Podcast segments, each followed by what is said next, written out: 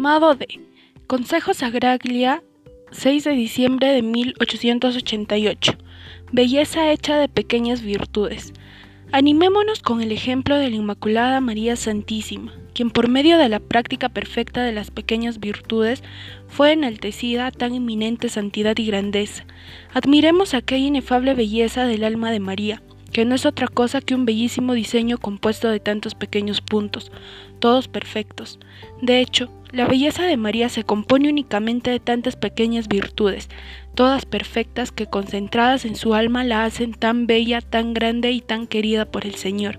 Contemplemos la caridad, la humildad, la prudencia, la sinceridad y la sencillez que practicó María Santísima, y procuremos imitarla, en cuanto nos sea posible, mortificando nuestro juicio, nuestro amor propio, nuestra pereza y así sucesivamente.